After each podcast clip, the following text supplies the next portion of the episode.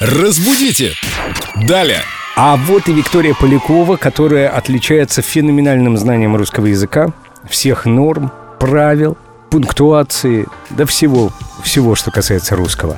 Вика, привет. Привет, Вика. Привет. Ты принесла свой красный диплом. А у меня, кстати, синий диплом.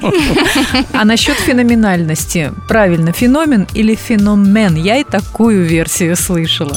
Смотрите, чтобы запомнить, где же у нас в этом слове стоит ударение, скажу сразу, если вы будете говорить «феномен», вы никогда не ошибетесь, потому что какой бы смысл вы не вкладывали в это слово, феномен всегда будет правильно.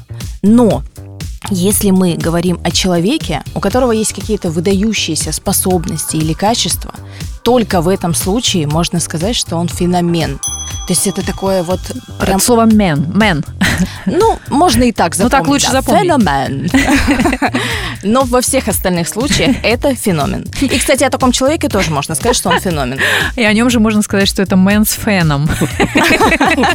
Парикмахер, например, лучше в своем деле. Точно. Мне кажется, так их еще никто никогда не называл. Разбудите! Далее!